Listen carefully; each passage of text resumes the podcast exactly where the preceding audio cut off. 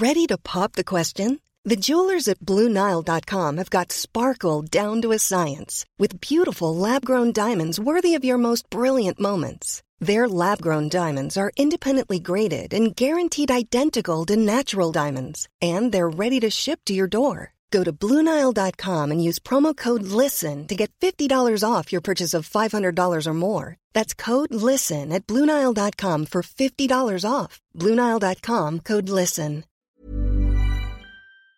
Bonjour à tous et bienvenue pour cette nouvelle balado à Brest où il pleut, mais bon, ça c'est pas très grave. hein. De temps en temps ça s'arrête. Et là, il y a Jean Lebrun qui sort du Quartz, la salle de spectacle de Brest. Évidemment qu'il est là pour le festival Longueur d'onde. Pour les rares qui ne le connaîtraient pas, il a animé sur France Inter pendant presque 10 ans la tribune de l'histoire. Il a eu le prix Goncourt de la biographie en 2014. S'il vous plaît, quand même. Et nous sommes où là, Jean Ben, nous sommes devant le cercle maintenant désaffecté. Il y a du vent, hein, vous n'avez pas de bonnette? Si, si, vous la voyez ma bonnette, Jean C'est une chaussette, c'est pas une bonnette. Euh, nous sommes donc devant le cercle maintenant désaffecté des officiers de marine, où euh, se rencontraient, jusqu'à sa fermeture récente, les officiers. Je ne sais pas si les femmes venaient beaucoup, parce qu'il y a un autre lieu pour les femmes des officiers qui doit encore fonctionner un peu, où par exemple elles viennent jouer au bridge. Ah oui.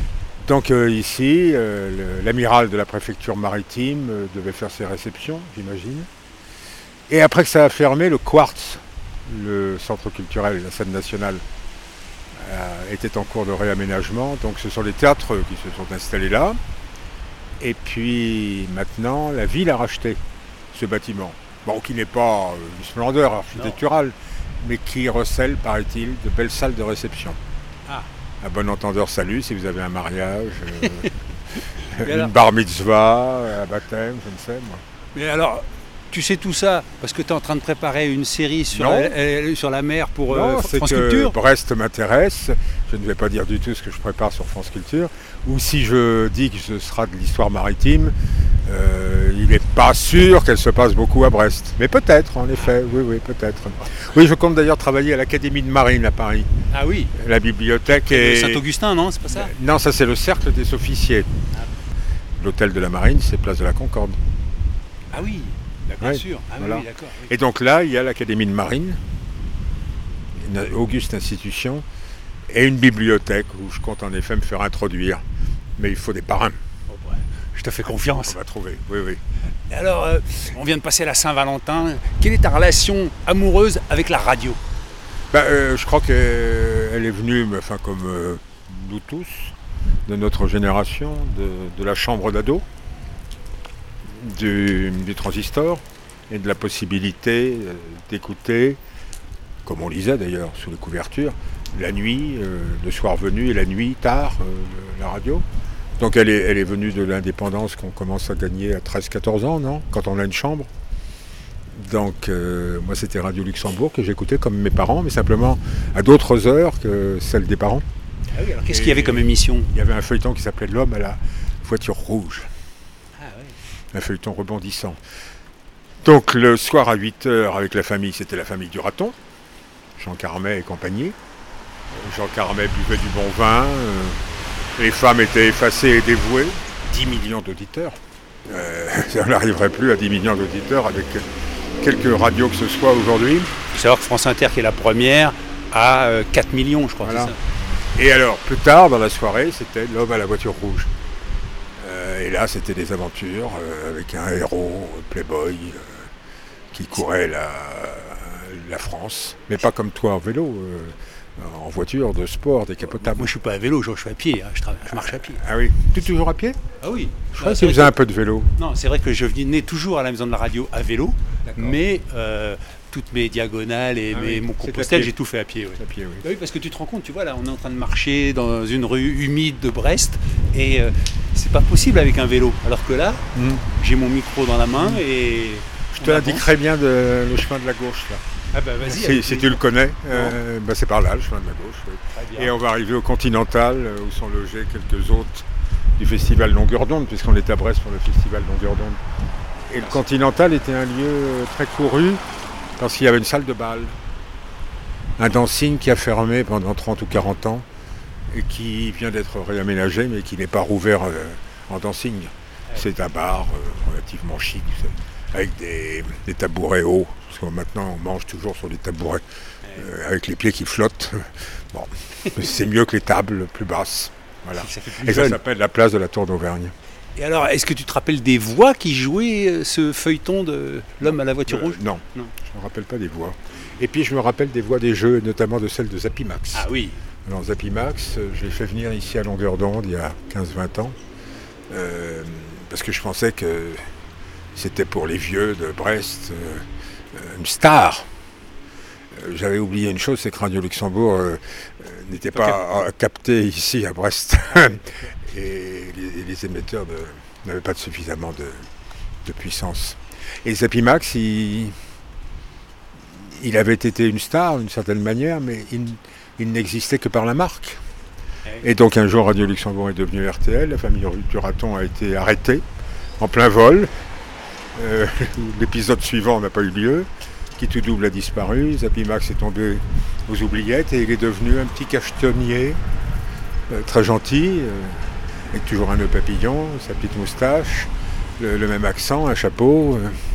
mais il jouait des, classiques dans des salles paroissiales aux quatre coins de la province. Et je me souviens de lui, on l'a conduit à son hôtel, hôtel miteux euh, près du port. Il avait son sac en plastique.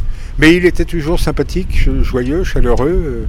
mais il, avait perdu de vedettariat. Il n'y avait pas de vedette à la radio dans, dans cette époque, même à cette époque, même si on croyait que c'était des vedettes, elles pouvaient être brisées net par la transformation de la radio ou le renvoi. Quoi. Mais Zapimax, il n'a pas animé un jeu sur RMC, le million Oui, hein oui, oui, je crois qu'il a rebondi parfois. oui, Je l'ai entendu dans il a rebondi euh, parfois. Comment t'es rentré à Radio France euh Je suis rentré à Radio France par euh, un par la porte, tu vas me dire. Non, je suis, oui, je suis rentré à Radio France par un ami qui m'a recommandé à un autre ami. Et donc, euh, j'ai collaboré occasionnellement euh, aux, premières matinales, ça s'appelait matinale d'ailleurs tout court. Les, émissions du matin n'ont pas toujours des titres géniaux. Hein, c'est pas. le 5-7. oui, c'est ça. voilà, c'est pas. C'est pas des émissions très, des titres très rigolos comme on en trouve dans, dans d'autres horaires. Et puis donc j'ai, connu là Laurence Bloch et Laura Adler qui faisaient leur début. Ah oui. Laurence Bloch portait des pulls en mohair, euh, presque tricotés à la main. Et Laure était déjà elle-même. Et j'ai fait ma première émission avec Laure, oui, avec Laura Adler. Elle n'était pas encore directrice de France Culture Non, elle était euh, à peine enfin à peine permanente, demi-permanente, euh, trois quarts pigiste, voilà. Votre première émission, c'était sur quoi? Bah, c'était, j'en ai un, souvenir euh, marquant parce que euh, il y avait une fille qui s'appelait Claude Dominique, qui avait une voix inimitable et qui disait des lettres de famille que les auditeurs envoyaient. Et moi, j'avais des lettres de famille euh, chez ma mère, chez mes parents, un grand-oncle marin de commerce qui avait envoyé la porcelaine de Chine qui était sur la desserte et qui faisait l'admiration de tous et plein d'objets de Shanghai notamment. Et donc il, écrivait à sa famille. Euh, euh, et donc on a lu ça. Mais moi je crois que c'était une émission d'un quart d'heure, c'était une émission d'une demi-heure. Et puis se faisait insistante, euh, posait des questions sur la vie privée de ce monsieur. Et j'ai fini par dire la vérité que je savais qu'il avait la syphilis, qu'il ne pouvait pas rentrer au village et qu'il s'est jeté dans la baie de Shanghai, du haut du pont. Ma mère avait convoqué le banc et l'arrière-ban de ses cousins, cousines, de toute la famille. Mon fils parlait à la radio pour la première fois et elle était absolument furieuse que le secret de famille, c'était pas le secret le pire de la famille, il y en avait bien d'autres, ait été révélé. Le début, euh, je ne sais pas si Laure s'en souvient, mais elle était déjà très maligne dans l'interview. Ah oui, hmm. j'imagine, hmm. Et alors, aujourd'hui où tu es à la retraite, est-ce que la radio te manque? Non, le radio ne me manque pas, mais j'ai encore mon, badge d'entrée. J'ai négocié une sorte de statut d'émérite. Euh, je vais à la bibliothèque. Voilà. Quand il me manque quelque chose, je demande à mon ancien assistant qui va commencer à s'impatienter. Euh, j'ai déjeuné avec les uns et les autres. Euh, bon, Adèle Vendrette me dit mais on t'a jamais vu autant. Donc euh, je, je, peux encore y entrer, quoi. ça me fait plaisir d'y rentrer. Et je l'écoute beaucoup, sans arrêt. Voilà, constamment. T'es venu à longueur d'onde, pourquoi? Parce que je viens par habitude depuis 20 ans. T'as ton rond de serviette, comme on dit? Je viens depuis la fondation, donc j'ai connu le, l'école des beaux-arts, le café d'en face, où on faisait des, des émissions. Euh, j'ai connu les, Capucins au bout du téléphérique, là, au-dessus de la Penfeld. Et puis j'ai connu bien sûr le Quartz. Non, puis c'est des copains. Depuis, voilà, et la, rédactrice en chef, la programmatrice du festival, est une ancienne de mon équipe qui a préféré s'installer en Bretagne plutôt que de rester à Paris. Anne-Claire Lenné, à qui il faut rendre hommage parce qu'elle fait ça de main de maître. Et alors, tu disais que tu étais en train d'écrire un livre un peu personnel. Oui, ça s'appelle, j'ai le titre, ça s'appelle La guerre dans ma tête les, gens de la Deuxième Guerre que j'ai connus et admirés. Et, euh, à partir de, nos rencontres, je, raconte des choses auxquelles ils ont été mêlés. Et puis j'essaye de les mettre en relation les uns avec les autres et ça fonctionne assez bien. Je ne pensais pas qu'ils se connaissaient les uns les autres, mais en fait souvent ils se connaissaient. Donc il y aura des personnalités qui seront généralement des personnalités chrétiennes, mais assez hautes en couleur. Je réfléchissais tout à l'heure, mais je ne vais pas la mettre en scène parce que à une femme qui t'aurait beaucoup plu, qui s'appelait Mère Marie-Yvonne, qui était basée chez les Augustines Malestroit. Et c'était une grande résistante. Elle a caché et sauvé beaucoup de juifs et de résistants.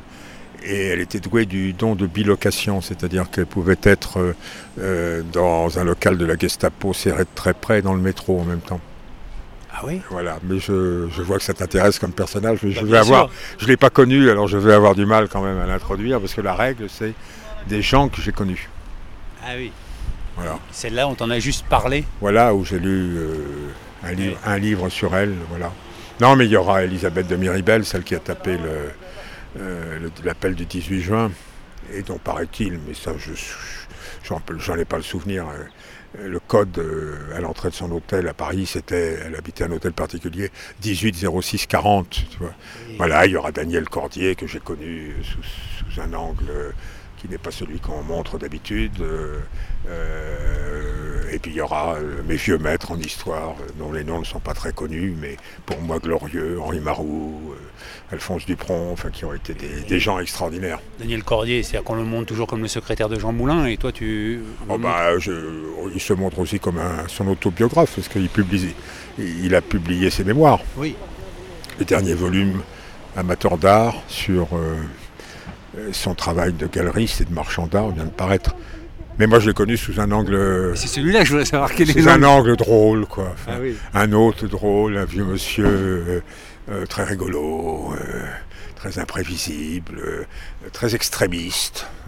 bon, je vais montrer Daniel Cordier qui vote pour Olivier Besancenot, par exemple. ah oui. voilà, oui. Ou qui va. il habitait un quartier sécurisé de la, de la Côte d'Azur, euh, au milieu de villas d'oligarques euh, russes. Euh, et il allait à pied, il saluait le gardien, et il allait acheter Rosette de la Légion d'honneur à la boutonnière, pied par provocation chez le, chez le marchand de journaux de, de Jean Lépin. J'ai connu, connu, un homme facétieux, très drôle. très, voilà. Qu'est-ce qui te rend heureux, Jean? Ce qui me rend heureux, comme toi, euh, ton fils, j'imagine, euh, c'est d'avoir retrouvé depuis peu d'années, deux ans, un filleul euh, perdu de vue, et qui fait mon bonheur parce que j'ai pas eu de fils, moi, j'aurais pas su l'élever, ça aurait été une catastrophe.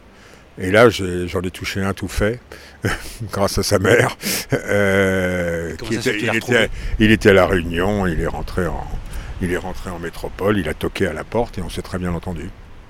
Voilà. Et donc euh, il fait des études de cinéma. Euh, euh, il n'a pas les mêmes goûts que moi, mais il, on, parle beaucoup, très intimement, et, de choses qui ne sont pas pondérables, qui ne sont pas fondées sur l'argent, la carrière, mais qui sont fondées sur le, le, goût, de l'art, de, l'esthétique. Donc c'est un grand bonheur pour moi. Et ça, ça me tient maintenant beaucoup à cœur.